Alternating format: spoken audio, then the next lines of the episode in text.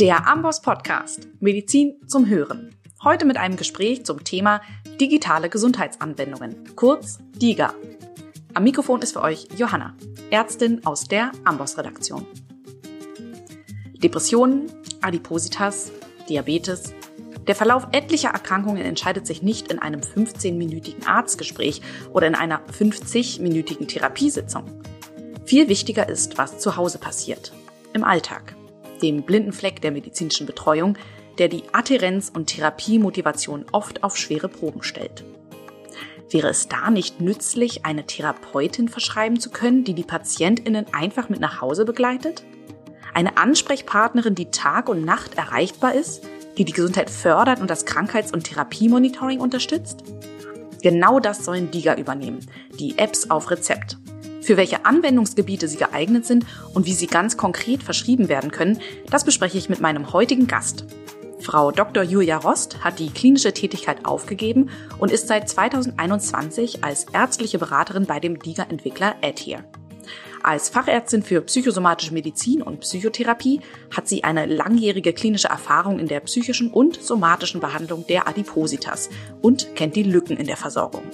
Sie sagt, Liga stellen eine gute Ergänzung dar und können diese Lücken schließen. Ich freue mich auf das Gespräch mit ihr. Herzlich willkommen, Frau Dr. Rost. Ja, vielen Dank, dass ich da sein darf. Ich freue mich sehr. Frau Dr. Rost, bevor wir einsteigen in das Thema DIGA ganz allgemein und dann noch speziell zur Adipositas, vielleicht könnten Sie sich noch einmal vorstellen, wie sind Sie dazu gekommen, den klinischen Bereich zu verlassen und für einen App-Entwickler zu arbeiten? Ja, also ich bin originär Fachärztin für psychosomatische Medizin und Psychotherapie. Ich bin an diversen Unikliniken ausgebildet worden. Zuletzt war ich dann am Universitätsklinikum Hamburg und Eppendorf. Da war ich Oberärztin gewesen in der Psychosomatik und habe zur damaligen Zeit, das ist jetzt schon eine Weile her, ähm, auch die Adipositas-Sprechstunde aus der psychosomatischen Sicht mit aufgebaut und damals auch ein Stück weit geleitet. Und ähm, die hat sich nun jetzt auch weiterentwickelt, habe ich jetzt über die Jahre mit beobachtet. Das heißt, Adipositas war ähm, schon immer einer meiner im wahrsten Sinne des Wortes Schwerpunkte ähm, gewesen. Und ähm, ich bin von der, ich sage jetzt mal, reinen psychotherapeutischen Behandlung von Menschen mit Adipositas und dann meistens ja auch einer Binge-Eating-Störung oft dazu weitergekommen, auch in dem Bereich Adipositas äh, und bariatrische Operationen, aber eben auch Adipositas und konservative Adipositas-Therapie und habe dann zum Beispiel jetzt in den letzten Jahren Reha-Kliniken beraten, um dort äh, konservative Adipositas-Programme zu implementieren, habe die ganzen Jahre über auch ähm, die ähm, psychosomatischen Gutachten vor bariatrischer OP erstellt, also kennen praktisch die Adipositas äh, aus dem psychischen Bereich, aus dem somatischen Bereich, konservativ und auch aus dem operativen Bereich. Und jetzt habe ich ähm, mich neu orientiert und bin seit dem letzten Jahr beim ähm, Hersteller einer DIGA eben für die Behandlung von Adipositas und äh, zwar auch wirklich als Überzeugungstäter, ähm, mhm. da das für mich eine Versorgungslücke schließt, die ich die ganze Zeit selber auch als Klinikerin über die Jahre als wirklich als großes Manko empfunden habe, dass da nichts für die Behandlung vorliegend ist. Und deswegen mhm. finde ich das jetzt toll in diesem Bereich oder über diesen Wege die, die Patienten behandeln zu können. Ja, das klingt gut. Da wollen wir auch gleich demnächst äh, direkt einsteigen, was denn die App kann, was vielleicht die konservative Behandlung, wie Sie es in Ihren vorherigen Tätigkeiten erlebt haben, nicht können. Aber vorher steigen wir nochmal ganz allgemein ein, damit wir verstehen, was denn eine DIGA ist und was sie schon bewiesen hat. Welche Kriterien muss denn eine App erfüllen, um vom B-Farm als Medizinprodukt zugelassen zu werden?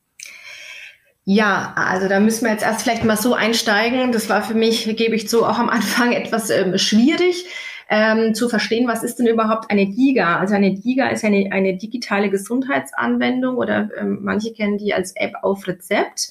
Und ähm, das ist so, eine, eine DIGA soll dann oder ist dann ein Medizinprodukt, ähm, und die Hauptfunktion dabei ist, über eben digitale Technologie eine Erkrankung ähm, zu behandeln oder zu erkennen oder zu lindern oder eben äh, zu überwachen. Und ähm, das heißt, eine DIGA ist ein Medizinprodukt niedriger Risikoklasse also Klasse 1 oder Klasse 2a. Um es sich vorstellen zu können, Klasse 1 wäre zum Beispiel auch ein Rollstuhl. Ja, und mhm. Klasse 2a zum Beispiel eine Kontaktlinse, also dass man so mal die, ähm, die, die Kategorien sich vorstellen kann. Und es ist jetzt so, dass es ja seit 2019 in Deutschland das digitale Versorgungsgesetz gibt, ähm, das besagt, dass alle gesetzlich Versicherte Anspruch auf diese Versorgung mit einer digitalen Gesundheitsanwendung haben. Das heißt, wenn jetzt eine App auf den, auf den Markt kommt und sagt, hier, ich möchte als Medizinprodukt gelten, welches eine Erkrankung letztendlich behandelt, dann prüft, wie Sie schon gesagt haben, das BfArM, also das Bundesinstitut für Arzneimittel und Medizinprodukte, ähm, ob diese App als DIGA äh, sozusagen aufgenommen werden kann. Und dazu muss ähm, diese App natürlich äh, ganz klare, harte Kriterien erfüllen, die vom BfArM abgeprüft werden in Bezug einerseits im technischen Bereich, sage ich mal, auf Sicherheit, Funktionstauglichkeit, Datenschutz oder eben Qualität, auch was die technische Qualität angeht, zum Beispiel in Bezug auf diese sogenannte Interoperabilität. Also das heißt, ist diese DIGA kompatibel mit angrenzenden elektronischen Systemen? Also da ist wirklich diese Struktur, sage ich mal, die die App mitbringen muss, die ist ganz klar vorgeschrieben und geregelt und wird dann in Checklisten abgeprüft. Und aber man will ja mit der DIGA ein, ähm, eine Erkrankung behandeln oder verbessern. Also das heißt, es braucht natürlich auch vom Programminhalt einen positiven Versorgungseffekt. Also es muss ein, eine positive Auswirkung auf diese Erkrankung haben und ist ja nicht, also dient ja nicht jetzt wie eine andere App einfach nur der Unterhaltung oder ähnlichem. Und das muss natürlich auch nachgewiesen werden. Und erst dann sozusagen, wenn alle Kriterien erfüllt sind, wird eine App zu einer DIGA in dem Sinne und wird dann auch vom B-Farm in sein B-Farm DIGA-Verzeichnis in diese Liste mit aufgenommen und kann dann ab dem Zeitpunkt der Aufnahme in diese Liste auch ähm, verordnet werden. Okay, und das, das hört sich nach einem sehr ähm, ja, intensiven und auch wie in Deutschland sehr üblich bürokratischen Prozess an. Wie lange dauert das so im Schnitt? Beziehungsweise wissen Sie, wie lange das bei Ihrer App bei der Sie mitarbeiten, gedauert hat? Also das, da steckt natürlich wahnsinnig viel Vorarbeit mit drinnen. Ähm, der Punkt oder das, ich sage jetzt mal, der erstmals positive Punkt ist, dass eine App schon in diese Liste aufgenommen werden kann als DIGA, wenn ähm, die dazugehörige Studie, ja, über die eine dieser positive Versorgungseffekt ja belegt werden muss, noch läuft. Also das heißt, ähm, sie kann da schon vorläufig aufgenommen werden und kann deswegen schon verordnet werden und muss aber noch ähm, wie gesagt, mit dieser Studie, die ähm, meist so ein Jahr dauert, ähm, dann eben belegt werden und danach kann sie eben, wenn das positiv ausgefallen ist, auch komplett, also dauerhaft aufgenommen werden. Okay, damit versucht man also auch die Wartezeit der App-Entwickler vielleicht auch ein bisschen zu verkürzen, dass man sagt, okay, erstmal vorläufig, ähm, weil der Prozess selber und die Studie selber natürlich Zeit brauchen. Äh, genau. Interessant. Und Sie haben ja gerade gesagt, also, dass ich eine App entwickelt habe, heißt jetzt noch nicht, dass ein Arzt sie verschreiben darf. Und seitdem dieses Gesetz, digitale Versorgungsgesetz, Sie haben es angesprochen oder in, in ausführlich Gesetz für eine bessere Versorgung durch Digitalisierung und Innovation, DVG, seitdem das vor ein paar Jahren in Kraft getreten ist, sind ja jetzt schon ziemlich viele Apps für diverse Indikationen mhm. auf den Markt gekommen. Mhm. Also von A wie Aphasie bis Z wie Zigarettensucht. Ähm, da sind die Anwendungsgebiete sehr vielfältig. Genau. Wie gesagt, nicht alle sind als Medizinprodukt zugelassen. Was denken Sie denn? Sie sind ja Fachärztin auch für Psychosomatik. Welche, welche Anwendungsfälle sind denn besonders vielversprechend für, für die ja. Anwendung als App? Also ich denke, Aussicht auf, ja, nenn's mal Erfolg, also auch im Sinne von, kann dem Patienten helfen, da muss, da müssen bestimmte Punkte erfüllt sein. Ich würde einmal anfangen mit der Krankheit vielleicht selber, ja. Also wenn ich mir vorstelle, ich habe jetzt eine Erkrankung, die mir als Patient zwar mal mein Arzt mitteilt, aber von der ich nichts spüre und von der ich ähm, salopp formuliert nichts sehe, also sprich, die mir wenig Leidensdruck macht, kann ich mir persönlich auch nicht vorstellen, dass in diesem Bereich eine, eine DIGA erfolgreich sein könnte, ähm, da ja doch eine Eigenmotivation erforderlich ist, diese ähm, DIGA dann auch zu nutzen.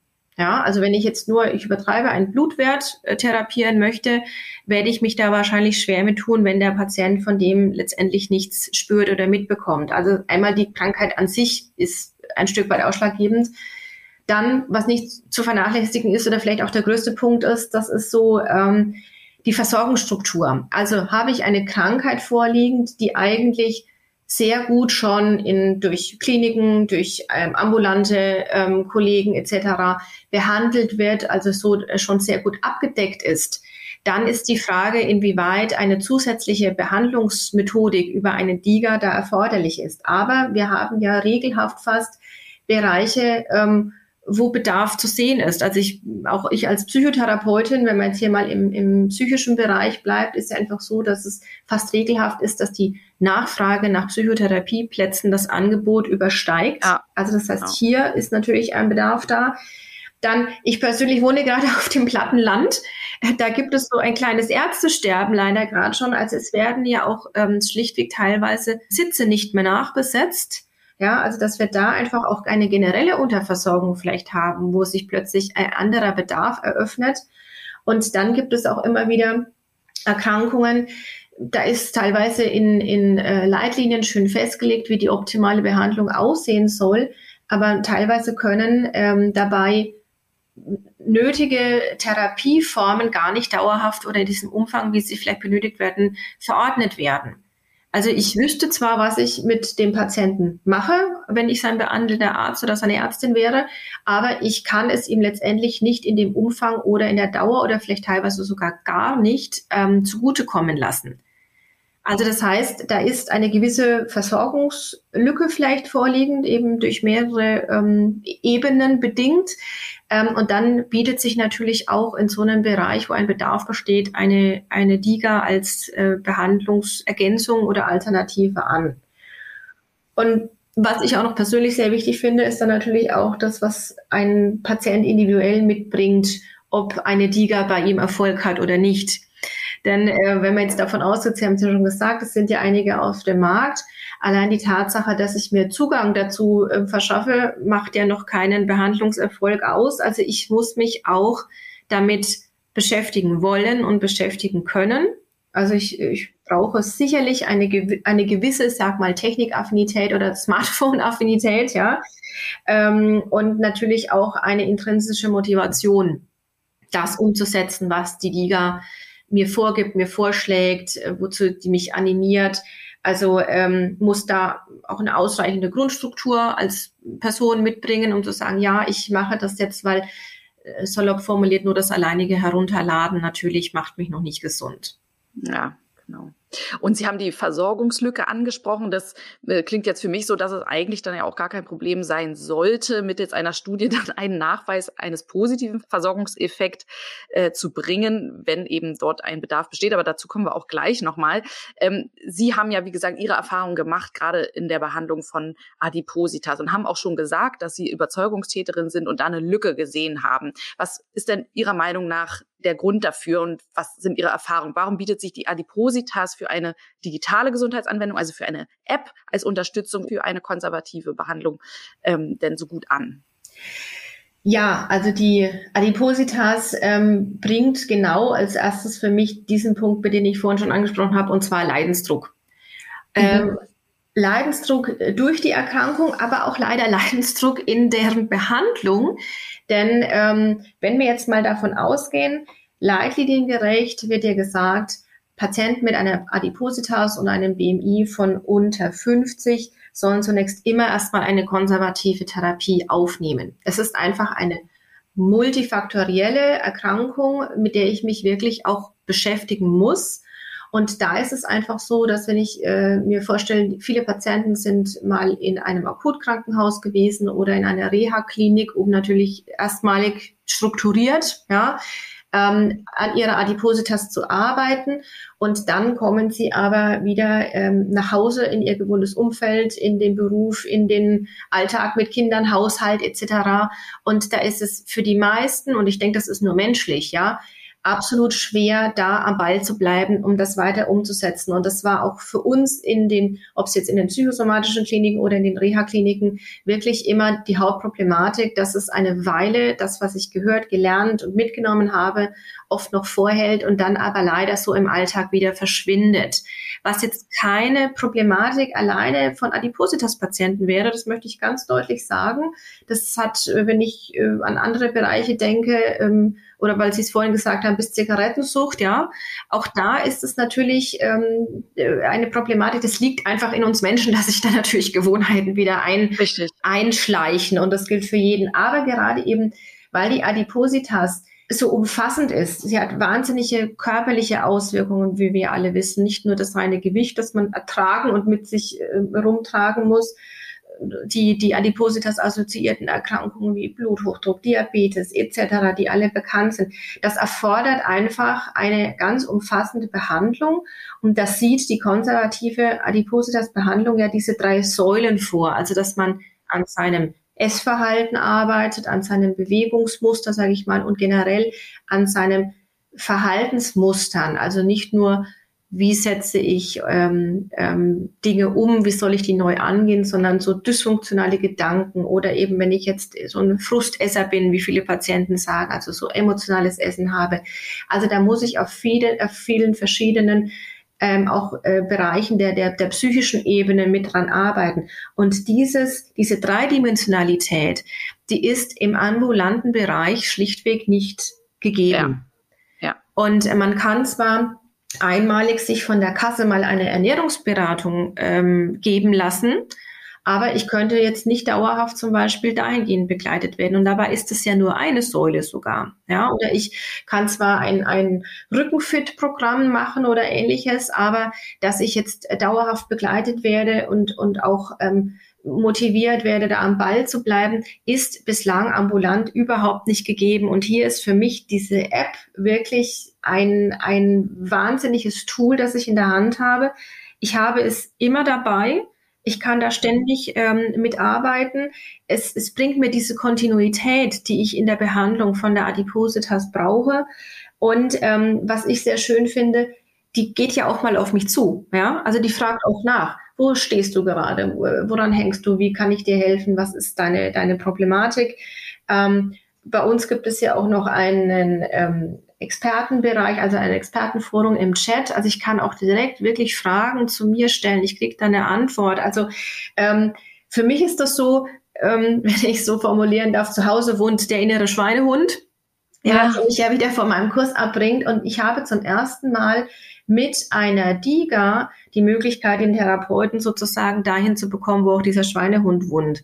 Und ähm, das ist einfach eine, eine Besonderheit, die mich begleitet, also wo ich jeden Tag wie einen einen Hosentaschencoach habe, also jemand, der bei mir dabei ist und ich, der eben nicht nur fundierte Hilfe bietet, die eben leitliniengerecht ist. Also das heißt, die Qualität stimmt, und sie ist eben an mir persönlich jeden Tag dran und ich kann da äh, gefühlt wirklich gemeinsam an meiner Problematik, an meiner Erkrankung eben arbeiten. Mhm. Ich kann mir vorstellen, dass gerade so im Bereich ähm, Ernährung, Lifestyle, Bewegung gibt es ja zig Apps auf dem Markt, ne, die dann eben nicht als Liga zertifiziert sind. Ja. Ähm, das heißt, die haben eben nicht diesen Versorgungseffekt zeigen können, den Sie ja eben gezeigt haben, sonst wäre sie nicht zugelassen worden. Genau. Wie lief das in diesem Ihrem konkreten Beispiel denn ab? Was für eine Studie haben Sie da aufgesetzt und wie viele Leute haben mittlerweile auch vielleicht schon diese App verschrieben bekommen und was hat sich da gezeigt? Mhm.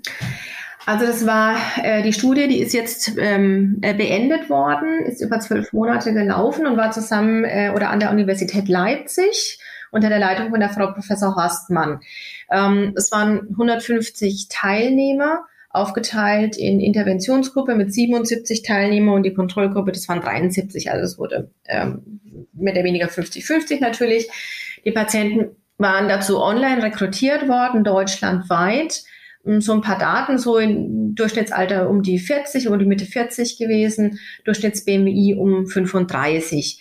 Und ähm, die Interventionsgruppe hat natürlich an unserer App teilgenommen und die Kontrollgruppe durfte sich aber eigene Programme suchen. Also es ist nicht so, als hätten die nichts gemacht, ja, und einfach ähm, äh, in Eigenregie versucht, sondern die durften sich die anderen auf dem Markt bekannten und teilweise seit Jahren schon vorhandenen ähm, Abnehmen und, und Diät und äh, Lifestyle-Programme auch aufsuchen.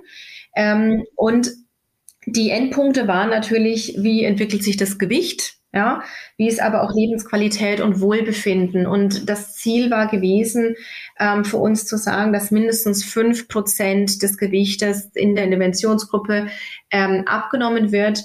Und ähm, nachdem ähm, jetzt gerade die Ergebnisse sozusagen zwar da sind, aber noch nicht veröffentlicht, also die werden demnächst eingereicht, ähm, bin ich etwas bedeckter. Ich kann aber sagen, dass wir hoch, hoch zufrieden sind und dass wir unser Ziel mehr als erreicht haben. Also wir haben das übertroffen. Und was ich ähm, noch wahnsinnig schön dabei finde, ist auch, dass ähm, die Unterschiede zur Kontrollgruppe nicht nur signifikant, sondern wirklich signifikantest sind. Also das ist, das spricht, äh, macht uns, äh, ja, wie gesagt, sehr zufrieden äh, mit, mit unserer Liga. Und ähm, das ist zwar auch das, was man natürlich immer ähm, erhofft und erwartet, aber dass es wirklich so, äh, so klar war, ist ähm, wirklich sehr schön gewesen. Und ähm, also da sind wir, wie gesagt, hoch zufrieden und es wird jetzt dann demnächst auch eingereicht und wird dann auch ähm, in diesem Zusammenhang dann natürlich auch auf der Homepage die Ergebnisse mhm. einsehbar sein damit auch Ärzte und Ärztinnen sich das einsehen genau. können, um eben auch zu sehen, in welchem Rahmen ähm, sie dem vertrauen können. Welche Limitationen gibt es denn von dieser Studie? Ich meine, Sie haben jetzt gesagt, die Teilnehmeranzahl, wo wurden die rekrutiert? Sind das vielleicht auch die eben, die besonders motiviert sind oder eigene Persönlichkeitsmerkmale mitbringen, die eben sehr smartphone-affin sind oder wie auch immer. Ähm, Gibt es da vielleicht dadurch ein Bias auch? Also die wurden ja deutschlandweit rekrutiert und natürlich ist es so, dass es, dass es Menschen sind, die motiviert waren. Ja, aber nachdem die ja ähm, zufällig verteilt wurden, waren natürlich auch die die Leute der Kontrollgruppe motiviert. Ja. Deswegen äh, ist das für mich in Ordnung. Ähm, ja, es es gab eine gewisse Dropout-Rate natürlich, die sich aber im Rahmen des, ähm, des zu Erwartenden bewegt hat. Ähm, und das sind halt einfach auch, ähm, äh, haben Faktoren mit reingespielt, wie zum Beispiel Schwangerschaften oder ähnliches, ähm, wogegen man dann auch äh, natürlich nichts sagen kann oder sagen, wir müssen drin bleiben. Oder auch ähm, selten ähm, mal, dass eine Medikamentenumstellung notwendig war und dann die behandelnden Ärzte eben gesagt haben, dann jetzt lieber erstmal keine Teilnahme, bis wir hier ähm, wieder gut eingestellt haben. Ähm, äh, das ist, bringt natürlich einfach dieses Patientengut auch mit sich, die ja eher leider durch die Adipositas kränker sind, ja, als andere Menschen, wenn wir jetzt nur wieder an die klassische Zigarettenzucht oder irgendwas, wenn das junge Leute wären, dürfte man denen noch halbwegs unterstellen, dass sie natürlich auch etwas gesünder sind, momentan zumindest noch. Ähm, genau, also da gab es leichte Veränderungen äh, mit Rennen, aber sonst, ja, war das eigentlich ein, ein, ein guter ähm, Durchschnitt gewesen auch. Ja, aber Sie haben es ja auch angesprochen, vielleicht ist das auch, oder es sollte ja auch die Aufgabe des Arztes, der Ärztin sein, da können wir vielleicht später noch ein paar Worte darauf verlieren, zu mhm. schauen, ähm, ist mein Patient, meine Patientin überhaupt dafür geeignet, eine Kandidatin, um jetzt eine App verschrieben zu bekommen, oder ist das doch jemand, der da eine viel größere Hürde hat, weil eben die Motivation, eine App zu nutzen, doch eher geringer ist? Genau, richtig. Also äh, ja. das sind dann wichtige Punkte, ja. Mitdenken ist natürlich auch hier wieder wichtig, auch wie bei ganz normalen, in Anführungszeichen, Medikamenten. Genau. Das ist auch explizit von uns gewünscht. Apropos Medikamente, die werden ja nach der Zulassung auch noch weiter beobachtet. Da geht es ja dann vor allen Dingen um seltene Nebenwirkungen. Wie ist es denn bei den Apps oder bei den Digas? Werden die denn nach der Zulassung auch noch weiter beobachtet? Wenn jetzt die Studie abgeschlossen wurde, passiert dann da noch was? Ja, also es ist nicht so, dass man sich ähm, sagt, juhu, jetzt sind wir ähm, sozusagen dauerhaft aufgenommen, jetzt lehne ich, lehne ich mich zurück.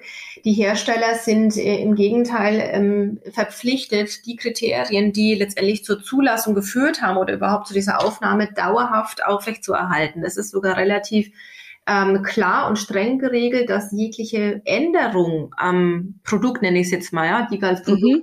ähm, immer wieder angezeigt und abgenommen werden müssen vom BfArM. Aha. Also selbst wenn es eine Verbesserung ist, ja, muss es immer wieder ähm, ähm, das Okay erst bekommen. Und ähm, was ich persönlich sehr schön finde, ist, wir stehen ja jeden Tag im Austausch mit unseren Patienten, mit unseren Teilnehmern.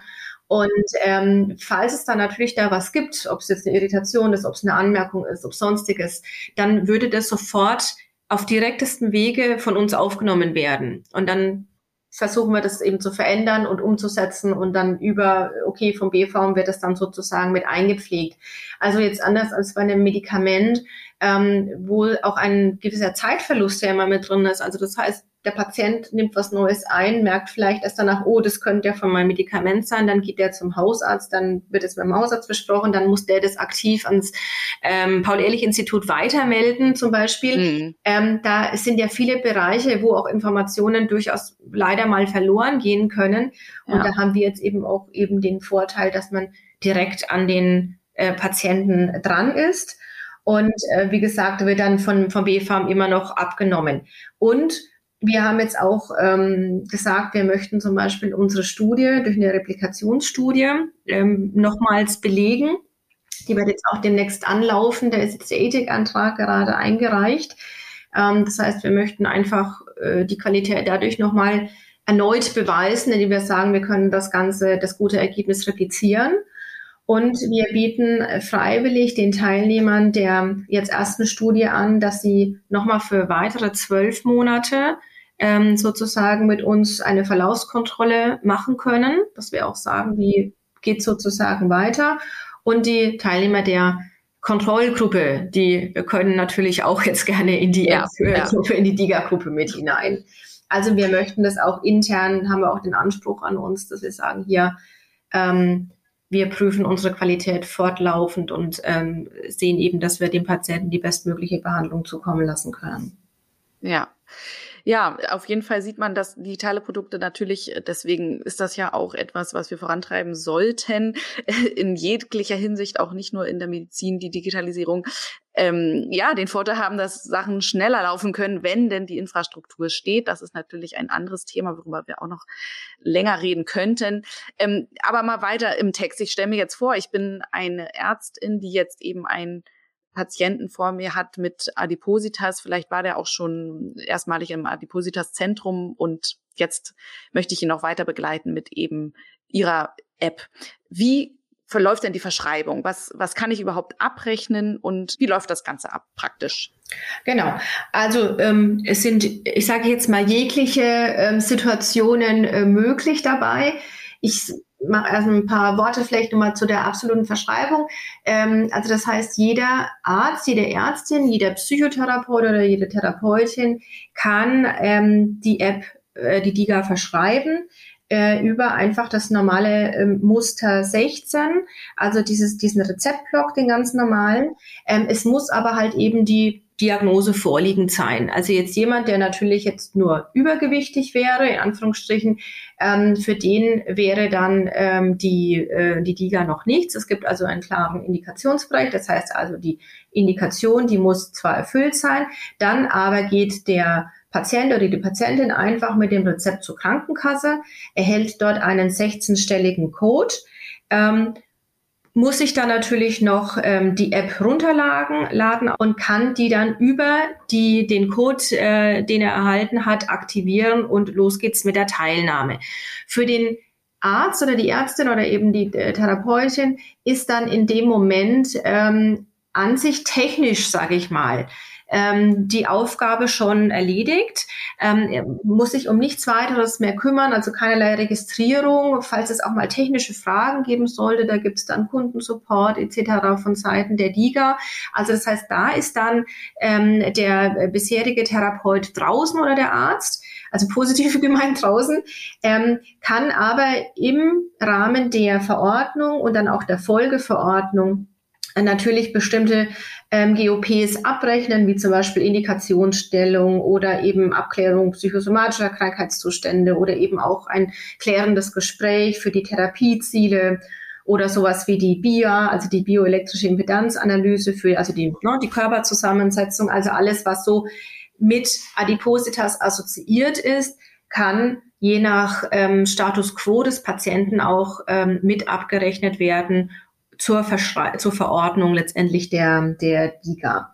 Und ähm, die läuft dann letztendlich immer quartalsweise und man braucht dann pro Quartal eine neue Verordnung und da können natürlich dann auch Folge- oder Kontrolluntersuchungen sozusagen auch wieder mit abgerechnet werden. Also es ist im Grunde genommen nicht nur budgetneutral für den Arzt, sondern es gibt eben auch zusätzlich abrechenbare Leistungen. Okay.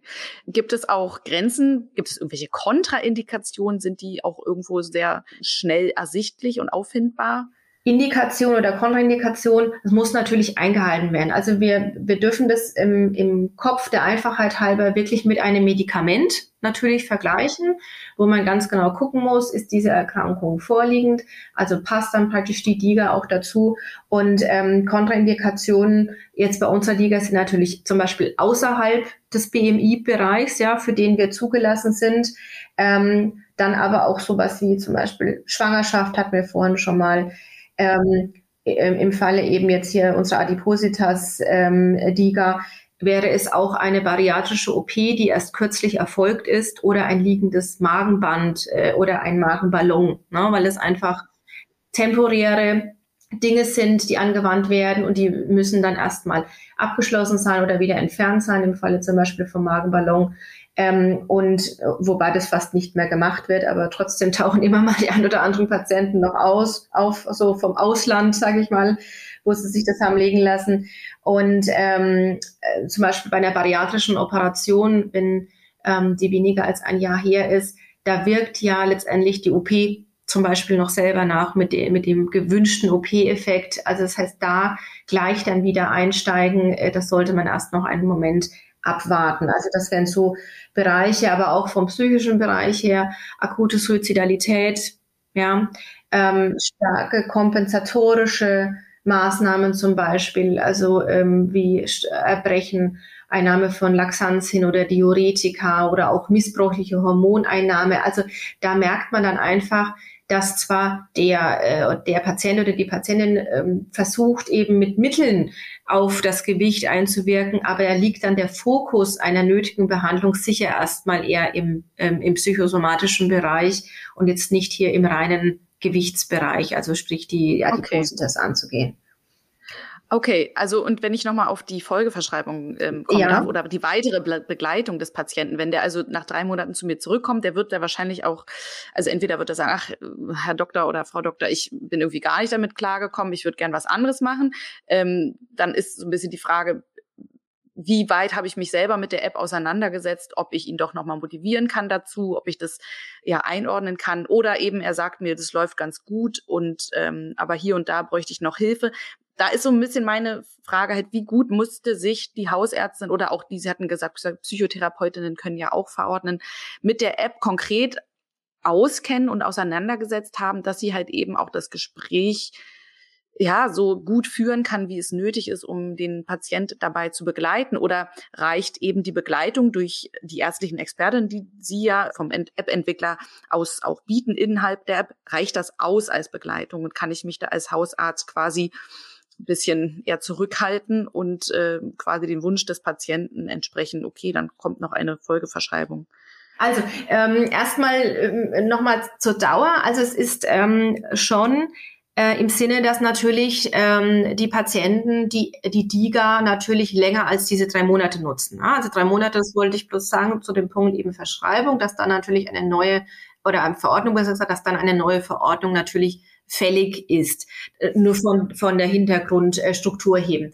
Aber es ist wirklich auf zwölf Monate ausgelegt und auch gedacht, denn ähm, die, die Module bauen auch aufeinander auf. Also was ich eben als Patient lerne und mitnehme, das soll eine dauerhafte Begleitung sein, um eben als Ziel eine Lebensstiländerung zu erreichen. Und in Bezug auf die behandelnden Therapeuten oder Ärzte. Nein, es ist von unserer Seite aus explizit ähm, gewünscht und wird auch wirklich empfohlen, dass da natürlich die ambulante Behandlung ähm, aktiv weiter bestehen bleibt, in dem in der Form, sage ich mal, oder in dem Ausmaß, wie es der Patient braucht. Ja, also jemand, der mhm. zum Beispiel ähm, eine, eine psychische Erkrankung hat, der soll natürlich ähm, bei seinem Therapeuten weiter in Behandlung bleiben, ganz, ganz äh, mhm. dringend, ja. Oder jemand, der einen Blutdruck hat, zum Beispiel der schlecht oder schwer einstellbar ist, bitte weiterhin unbedingt auch ähm, beim Hausarzt oder wo auch immer er angebunden ist, bleiben. Also wir sehen uns als ähm, als eine Kooperation, sage ich mal, äh, und eine interdisziplinäre Zusammenarbeit mit den Ärzten an. Wir, wir bieten hier eine Möglichkeit, die es äh, bislang so ähm, ambulant nicht gegeben hat. Also wir möchten gerne diese Behandlung übernehmen, aber nur in Zusammenarbeit auch mit den Ärzten. Denn ähm, wir arbeiten zwar natürlich aktiv mit den Patienten an ihrer Adipositas, aber eben sowas wie die medikamentöse Einstellung oder ähnliches oder die Mitüberwachung, die bleibt weiterhin in den Händen der Ärzte. Ja. Und deswegen ist da ein, eine Zusammenarbeit äh, explizit auch gewünscht und auch empfohlen. Und ähm, das heißt, ein, ein gutes Miteinander, um für den Patienten dann letztendlich auch das bestmögliche Ergebnis ähm, äh, zu erzielen. Und der Arzt sollte natürlich im besten Falle ähm, die DIGA kennen und die Inhalte auch kennen, ähm, damit er auch im gemeinsamen Gespräch mit dem Patienten, wie Sie schon gesagt haben, herausfinden kann, passt das Ganze. Ähm, es wird die Konstellationen geben, da kommt der Patient mit diesem Wunsch auf den Arzt zu. Ähm, es gibt sicherlich auch andersrum die Konstellationen, äh, wo der Arzt äh, äh die DIGA kennt und sagt, Mensch, ähm, wie wäre es, wenn wir doch mal ihr Gewicht irgendwie gemeinsam angehen.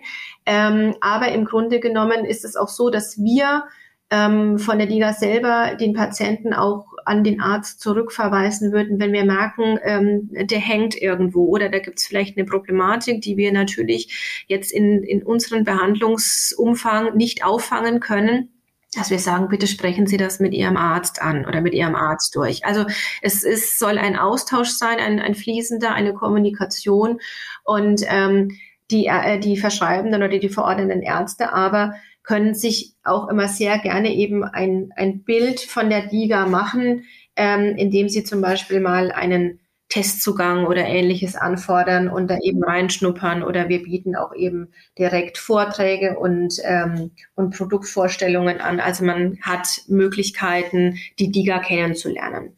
Mhm. Ich könnte mir nämlich vorstellen, wir kommen jetzt mal so ein bisschen zu, zu dem großen Punkt Kritik an diesen mhm. Ligas im Allgemeinen, jetzt gar nicht speziell bei Ihnen. Und da hat man nämlich das Gefühl, äh, Sie haben es ja auch gesagt, das ist was ganz Neues, was äh, man da anbieten kann, ähm, dass da doch noch etwas Skepsis oder vielleicht Unsicherheit zögerliches Verhalten zu beobachten ist seitens eben der verschreibenden Ärztinnen.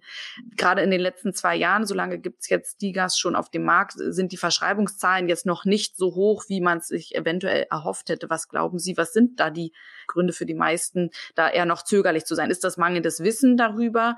Sind das Vorurteile, die aus dem Weg geräumt werden müssten? Ist das, wie, wie schätzen Sie das ein? Also ich, ich denke, es ist eine, eine Mischung aus allem zusammen. Also ähm, wenn ich selber jetzt mal von, von mir persönlich ausgehe und von meinem direkten Kollegenumfeld, ähm, ist es schon so, dass ich ähm, ähm, bemerkt habe, dass manche mit diesem Begriff Tiger gar nichts anfangen können, ähm, dann aber interessiert sind, wenn man eben drüber spricht ähm, es wird vielleicht auch ein, ein gewisser Anteil geben, die sagen, nee, ich kann mir nicht vorstellen, dass es den Patienten helfen kann. Äh, die wird, werden sicherlich auch mit dabei sein. Ich glaube aber wirklich, vieles ist ähm, ähm, eine, eine fehlende Information darüber, was ist überhaupt vorhanden ähm, was können diese Digas leisten. Und ich glaube, vielleicht haben auch manche gewisse Vorbehalte, ja, weil sie eben denken, auch was soll denn so eine App schon können? Äh, und dann da, dafür ist es eben ganz arg wichtig zu sagen, hier, das ist äh, wirklich durch ähm, Studien, die den gängigen Studienkriterien absolut entsprechen, ähm, belegt in der Wirksamkeit, dann merkt man schon immer so im Gespräch, dass sich natürlich ähm, die Bereitschaft ganz da ganz deutlich verändert. Und dann ist es eben auch wichtig, dass sie sagen, ja, ich bin zwar offen dafür und ich habe auch gesehen, dass es, ich kann mir aber darunter nichts vorstellen. Und dafür ist es dann natürlich auch wichtig, dass gerade die die ähm, Kollegen, die das dann ganze, das Ganze eben dann verordnen, Einblicke reinbekommen, sei es jetzt, ob es jetzt nur über einen Flyer ist oder durch ein, eine, eine richtige Präsentation oder ein Webinar oder eben ähm, durch einen, einen Testzugang, dass man den eben 14-tägig ausprobieren kann. Solange darf man so etwas ausprobieren, länger ist es nicht erlaubt. Ähm, durch das ähm, Werbemittelgesetz sozusagen und äh, aber da kriegt man schon einen guten Einblick hinein und das sind dann auch wirklich die Reaktionen darauf äh, durchweg positiv. Ja. Dass man eben sagt, jetzt kann ich mir das vorstellen, was das ist. Und ja, das ist nach den Leitlinien und das hat Hand und Fuß. Ja, aber auch die Aufforderung auch wirklich an die Ärztinnen, auch einfach mal ins Verzeichnis zu gucken, um sich einfach mal auch weiter damit auseinanderzusetzen. Und wenn man ins Verzeichnis reinguckt, dann sieht man, dass die bisherigen zugelassenen Apps ja weitestgehend Anwendungsgebiete betreffen, die, Sie haben es ja auch schon gesagt, auch bei der Adipositas, die eben eine Betreuung außerhalb des hausärztlichen Settings leisten. Also alles äh, Erkrankungen, wo ich nicht eben nur einmal ein Medikament gebe oder eine, einmal eine Operation oder halt eben einmal ein Medikament verschreibe, was täglich genommen wird, sondern wo eine andere multimodale Begleitung erforderlich ist, die ich gar nicht als Hausarzt in meinen drei Minuten, die ich dann dem Patienten vielleicht im Quartal oder meinetwegen auch einmal im Monat, wie oft ich ihn reinbestelle, sehe, leisten kann. Genau. Also hier lohnt sich im Übrigen auch noch der Blick in unseren Amboss-Blog, falls noch Fragen offen bleiben nach diesem Gespräch. Unter go.ambos.com slash diga nehmen wir diese Apps auf Rezept nochmal ganz genau und kritisch unter die Lupe und gehen neben Zulassung, Qualität und Verschreibung auch auf die Frage ein, ob DIGA klassische Therapien ersetzen oder hier ein zusätzliches Angebot darstellen sollen. Ihre Antwort, Frau Rost? Genau, also ähm, ich selber würde das auch niemals als ein ähm, als eine Konkurrenz oder ähnliches äh, verstehen, sondern eben eine Ergänzung.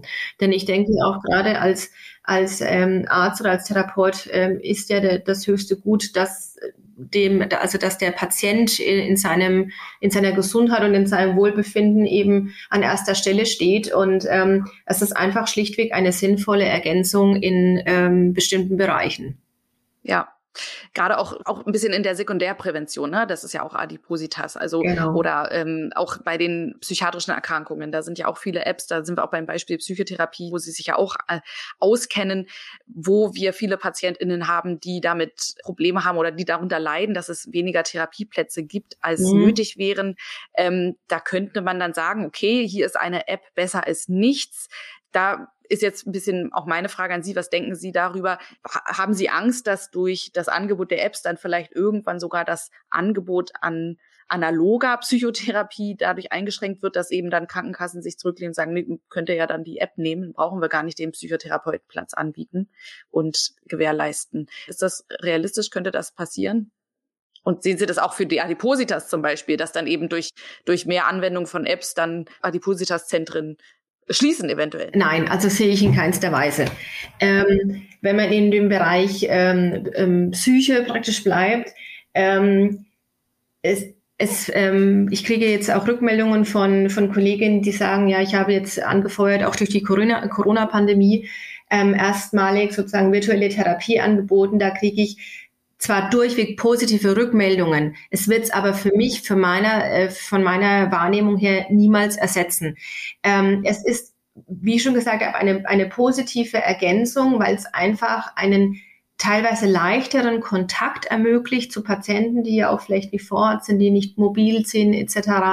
Aber ähm, es hat natürlich auch, wenn ich jetzt an eine virtuelle Psychotherapie denke, eine gewisse Eindimensionalität. Also da gehen wir auch als Therapeut wenn ich den Patienten besonders nicht kennen sollte, bestimmte Informationen einfach verloren, die ich nonverbal sonst im direkten persönlichen Kontakt mit ihm mitbekomme, was auch sehr häufig für eine gute Behandlung in dem Bereich notwendig ist. Ja, also das heißt, es werden immer, auch da gilt die Individualentscheidung. Es werden Patienten geben, für die äh, bei denen funktioniert eine virtuelle Therapie wunderbar. Die sind vielleicht ganz toll introspektionsfähig. Äh, mit denen kann man sich über die verbale Ebene, die ja da in erster Linie abgebildet wird, so gut ausdrücken, so gut darstellen, dass man, dass der Patient profitiert und dass der, der Therapeut, sage ich mal, ihn kapiert, sage ich mal so mhm. formuliert. Mhm. Ähm, aber wenn ich an viele anderen äh, Patientengruppen denke, von mir, ähm, da war einfach schlichtweg die, die Beobachtung ähm, von der Körpersprache, der, die, die Stimmung, die Anspannung, die da im, der, im Therapiegespräch aufgekommen ist, so wichtig, die mitzubekommen, das habe ich virtuell nie. Also es werden immer, es wird auch immer der Bedarf eben bleiben, dass man beides hat.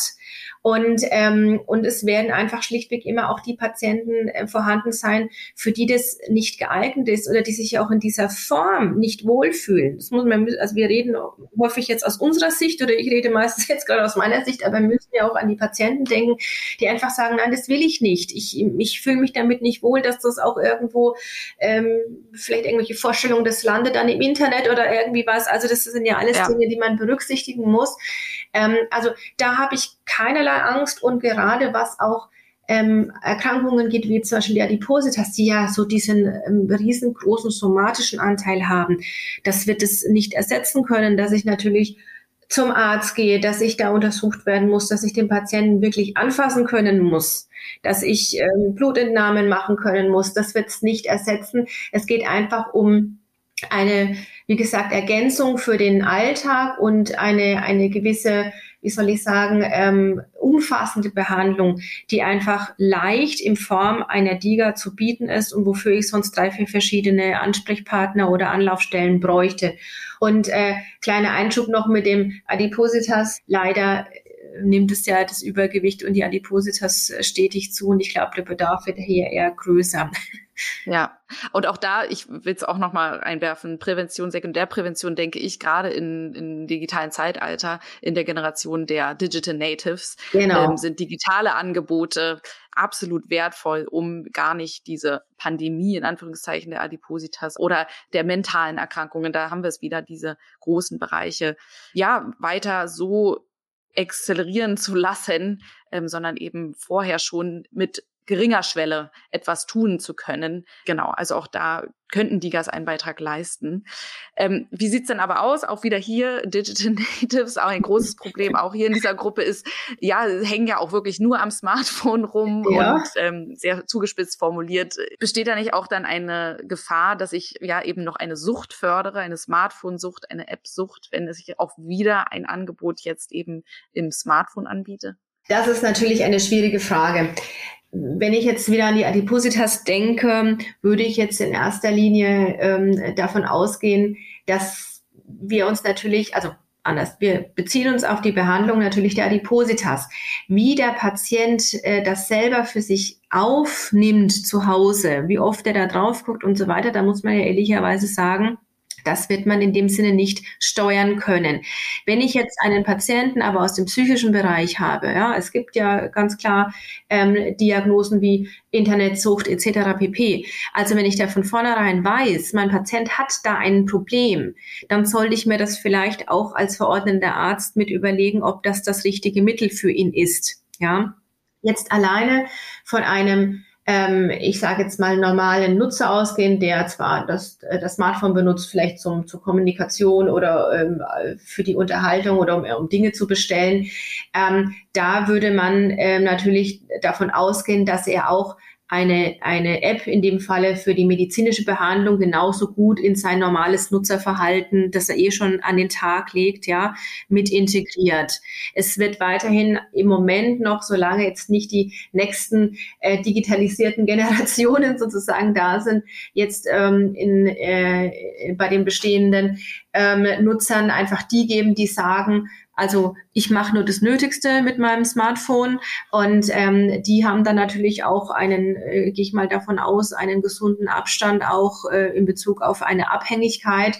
Und äh, wie gesagt, die anderen, für die, die fast nur noch in ihrem Smartphone leben, was ich persönlich als Psychotherapeutin ja auch immer sehr, sehr kritisch äh, und sehr, sehr problematisch einschätze, ähm, da müsste man dann von vornherein eigentlich dann sagen, hm, äh, wie gesagt, ist das das Richtige. Jetzt, dass man jetzt ohne ähm, ein bisherlich auffälliges Verhalten jetzt über eine, eine DIGA eine Abhängigkeit entwickelt, halte ich für sehr gering. Mhm. Also auch dieses Vorurteil könnte man eigentlich entkräften.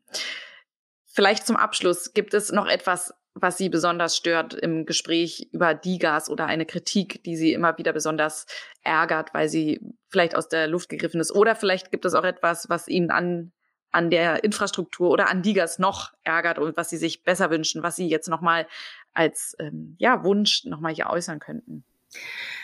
Ja, also es ist ähm, wirklich ähm, für mich, und dazu muss ich jetzt ganz persönlich über mich sagen, ich bin gar nicht so wahnsinnig Smartphone-affin und trotzdem kann ich als eigentlich eher kritischer Mensch ähm, sagen, also ich bin kritisch gegenüber durchaus ähm, sozialen Medien oder ähnlichen, ähm, sagen, dass ich es, glaube ich, von ähm, durchaus von Kollegen ähm, falsch fände, Digas von vornherein zu verurteilen, wenn man sich nicht mit diesem Thema beschäftigt hat. Es ist für mich eine, ein, einfach wahnsinnig eine Riesenchance, äh, Patienten zu behandeln und Patienten etwas Gutes zu tun.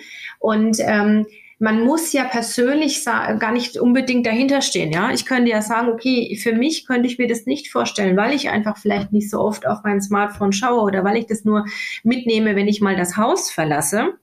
Aber man sollte sich das zumindest angeschaut haben, sich damit auseinandergesetzt zu haben, denn es ist wirklich einfach eine, eine tolle und, und effiziente, wie wir ja gemerkt haben, und qualitativ hochwertige Behandlungsmöglichkeit, die nichts verdrängt, sondern nur ergänzt. Und ähm, ich fände es wirklich schön, wenn sich ähm, Kollegen auch wirklich aktiv mehr damit äh, beschäftigen oder wenn vielleicht auch die, ja, die Organe wie jetzt, ähm, ich weiß nicht, die Ärztezeitschriften oder ähnlichem da auch wirklich vielleicht hier mehr in diese Richtung ähm, gehen und das mal ähm, streuen. Einfach, dass da ein gewisses Bewusstsein für entsteht, aha, das gibt's ja auch noch als Behandlungsarm, als möglichen. Ähm, und äh, das fände ich wirklich ähm, wichtig, denn ich glaube, nicht nur, dass also die Digitalisierung ja fortschreitet. Ich glaube auch leider, dass chronische Erkrankungen in unserer Gesellschaft natürlich immer mehr zunehmen werden, aufgrund verschiedenen, also durch verschiedene Gründe ähm, ähm, angeführt. Und ähm, dass das dann einfach für mich fast schon irgendwo eine, eine Wissenslücke wäre, auch was die qualitative Arbeit angeht eines Arztes oder eines Therapeuten, wenn ich mich damit noch nie auseinandergesetzt habe oder wenn ich das zumindest nicht in Betracht gezogen habe oder wenn ich das ab einem gewissen Punkt meinem Patienten nicht anbiete. Also das wäre für mich fast ein Behandlungsfehler, ab einem gewissen Punkt oder, oder bei gewissen Krankheiten, weil ich dann meinem Patienten eine, eine Behandlung, die nach den Leitlinien ähm, aufgestellt ist, vorenthalte. Also da würde ich mich einfach, äh, da würde ich mir wünschen, dass die Kollegen da wirklich offen sind und ähm, sich damit dann auseinandersetzen. Und natürlich liegt es dann in ihrer Hand, ob sie es anwenden oder nicht, aber dass sie natürlich auch bei Patienten, wenn sie den Wunsch äußern, den auch mitgehen, wenn, er, wenn der Wunsch gerechtfertigt ist. Also dass man da so ein bisschen seine persönliche Haltung, sage ich mal, auf den Punkt gebracht, falls die dagegen wäre, ähm, durchaus professionell zurückstellt und sagt, ja, ich halte mich an die Fakten und die sprechen dafür, also dann verordne ich das trotzdem. Das finde ich ein schönes Schlusswort. Und ich denke, wir Ärztinnen haben uns ja einen Beruf ausgesucht, der mit einem lebenslangen Lernen und einem lebenslangen sich weiterbilden einhergeht und genau. auch mit der Zeit mitgehen. Und genau, neue, ja. neue Technologien werden weiterhin auf den Markt kommen und drängen, sowie die KI und sowie auch eben die Gas und die Telemedizin und alles, was damit zusammenhängt. Ich denke, da können wir uns gar nicht gegen sperren und das wäre auch nicht förderlich für eine gute Gesundheitsversorgung. Genau. Frau Dr. Rost, ich danke Ihnen äh, sehr herzlich für dieses interessante Gespräch und äh, für Ihre Arbeit, die Sie leisten und freue mich, dass Sie uns einen Einblick hierin gegeben haben. Vielen Dank, sehr gerne. Hat sehr viel Spaß gemacht. Das freut mich, mir auch. Und ich hoffe, euch zu Hause hat diese Folge auch gut gefallen. Sollten noch Fragen offen bleiben, hier nochmal der Hinweis auf unseren Blogartikel go.amboss.com slash diga. Damit bedanke ich mich fürs Zuhören und sage Tschüss, bis zum nächsten Mal. Zum Amboss Blog kommst du unter go.amboss.com/blog. Alle Infos zum Amboss Podcast und zur Amboss Wissensplattform findest du unter go.amboss.com/podcast.